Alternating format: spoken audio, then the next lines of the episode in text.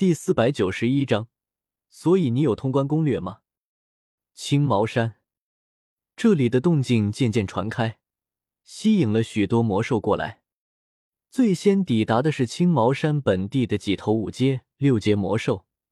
这些魔兽种类不一，但都是杂类魔兽。魔兽不同于人族，他们很多时候并不讲究天赋，只讲究血脉。一头魔兽从生下来的时候，往往就能预见他一辈子的成就。就像一头一阶青木狐，到死都不可能突破二阶；一头二阶岩鹰，到死都不可能突破三阶。这是血脉的限制，这是种族的枷锁。不像人类，拥有无穷的造化。人类生来没有坚固的鳞甲，没有锋利的爪牙，没有翅膀，一只普通的毒蜘蛛都能要了一个凡人的性命。可偏偏通过修炼，一个卑微的凡人却能晋升斗宗，踏入斗圣，与八阶魔兽比肩。此刻在通道外张头张脑的几头杂类魔兽，就是只因为血脉限制。除非有天大机缘，否则一辈子都不可能晋升七阶魔兽的普通魔兽。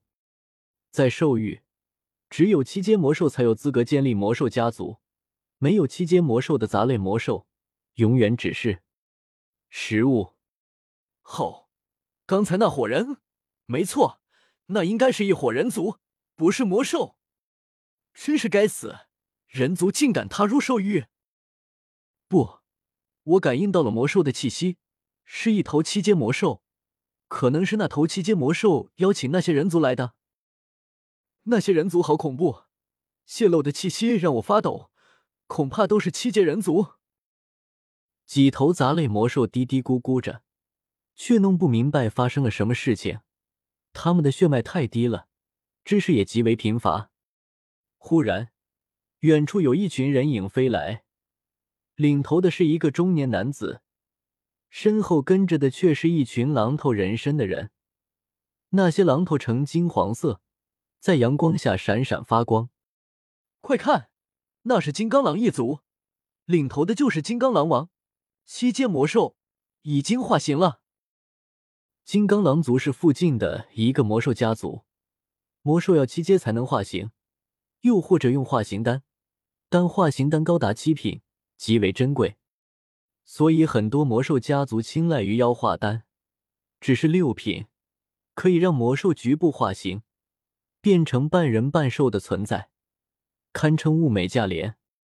金刚狼王瞥了眼远处的几头杂类魔兽，将他们唤来，问了问事情经过后，阴森笑着：“青毛山以前是蛇人的地盘，他们早在千年前就已经被灭族。”结果如今跑来一群人族，这通道里面应该就是蛇人小世界。金刚狼王眼中闪过一抹贪婪之色。小世界，这是斗圣才能开辟的，如今竟然开启了，不知道里面有多少宝贝。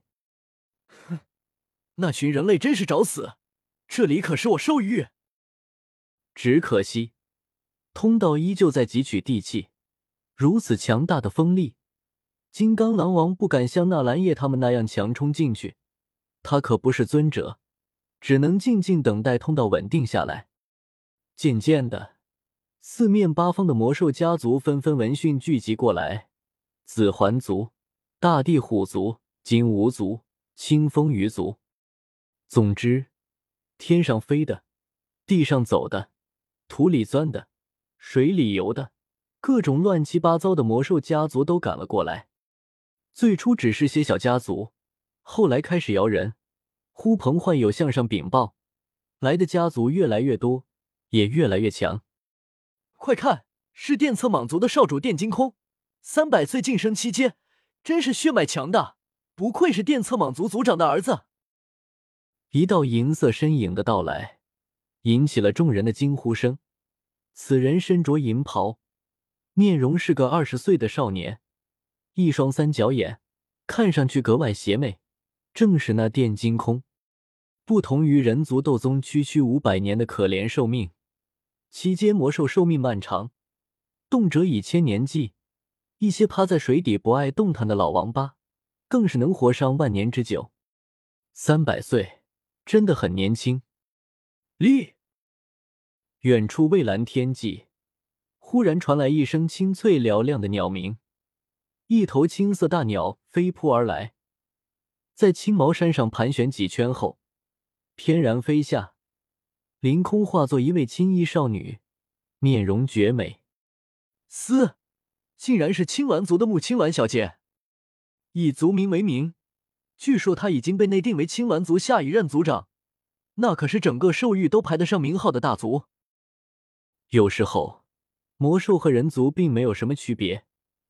以往的爱慕虚荣，见自己风头被抢走，电惊空不满的冷哼一声：“听说你拜入了星陨阁？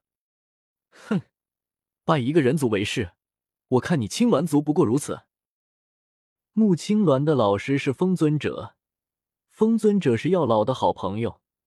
同时，也是四方阁之一的星陨阁的主事人。这么算起来，穆青鸾和萧炎是师兄妹，和纳兰叶也算是一家人。他这些天刚好回族中看望父母，没想到路上竟然碰到了这事，便顺道过来看看。此时听到电惊空讥讽，穆青鸾面容虽然年轻，嘴上却毫不留情，区区附庸。给他族为奴为仆，脊梁骨都软了，也敢在我面前放肆！你电惊空一张脸憋得通红。电策芒也算是大族，不然九幽地冥芒也不可能收他们为附庸。身为三大魔兽家族之一，不知道多少小族哭着求着要当附庸，九幽地冥蟒一族还看不上呢。九幽地冥蟒一族实力强大。乃是三大魔兽家族之一，也是蛇族中当之无愧的王族。我电策蟒族臣服于他们，心甘情愿，也是天经地义。穆青鸾面露轻蔑之色，天经地义。青鸾族是飞禽一族，却也不屑给天妖皇族当附庸，依旧保有独立自主权。此时，随着一个个大小魔兽家族的赶来。时间已经过去很久，蛇人祖地终于不再汲取地气，通道渐渐稳定下来。通道稳定了，通道稳定了。里面应该是蛇人小世界，这可是出过八阶魔兽的族群，里面肯定有什么宝贝。快冲啊！别让那群狗日低抢了先！大群魔兽乱杂杂的朝通道冲去，不仅是化形了的七阶魔兽。那些服用过妖化丹的六阶、五阶魔兽也一同冲了进入。要是能撞见什么大机缘，说不定就能一举晋升成七阶魔兽。穆青鸾和电金控也来不及再争吵什么，一同纵身冲入通道中。蛇人祖地那座该死的陷阱内，那具傀儡早已经破损不堪，又被时间风化，战力大减。此刻根本不是我的对手，正被我压着打。啊！打打打！我左手抢来的九节铜剪，朝那具傀儡挥出漫天剪影；右手斗圣之拳，施展蛇躯盘，朝他一拳拳砸出，霹雳砰隆的声音响成一片。片刻后，在我最后一拳下，这具傀儡终于坚持不住，轰隆一声散架，轰然砸倒在地。掀起一片呛人的灰尘，妈的，终于结束了！我抬头看了眼天空，就在我刚才和傀儡战斗时，天空中的雷霆也没停下过，一直在劈着我，而且雷霆威力竟然开始提升，越来越强。没道理啊！放了一千多年没维护的东西，只可能越用越老旧，怎么可能威力还变大？我心中隐隐感到一丝不安。虽然不明白是怎么回事，但肯定有什么不好的事情在发生。开！我轻喝一声，空间之力狂暴的在这里肆虐着。很快，这片空间被我打破，出现了一道出口。我连忙钻了进去。下一刻，身形突兀出现在一座广场上。这座广场面积极为庞大，更让人心悸的是。这里同样铺陈着大量白森森的骸骨，而且开始出现蛇人族的骸骨，那种上半身是人、下半身是蛇的骸骨，实在太容易辨认了。无数白骨堆叠在一起，金戈折断一地，分明又是一座古战场。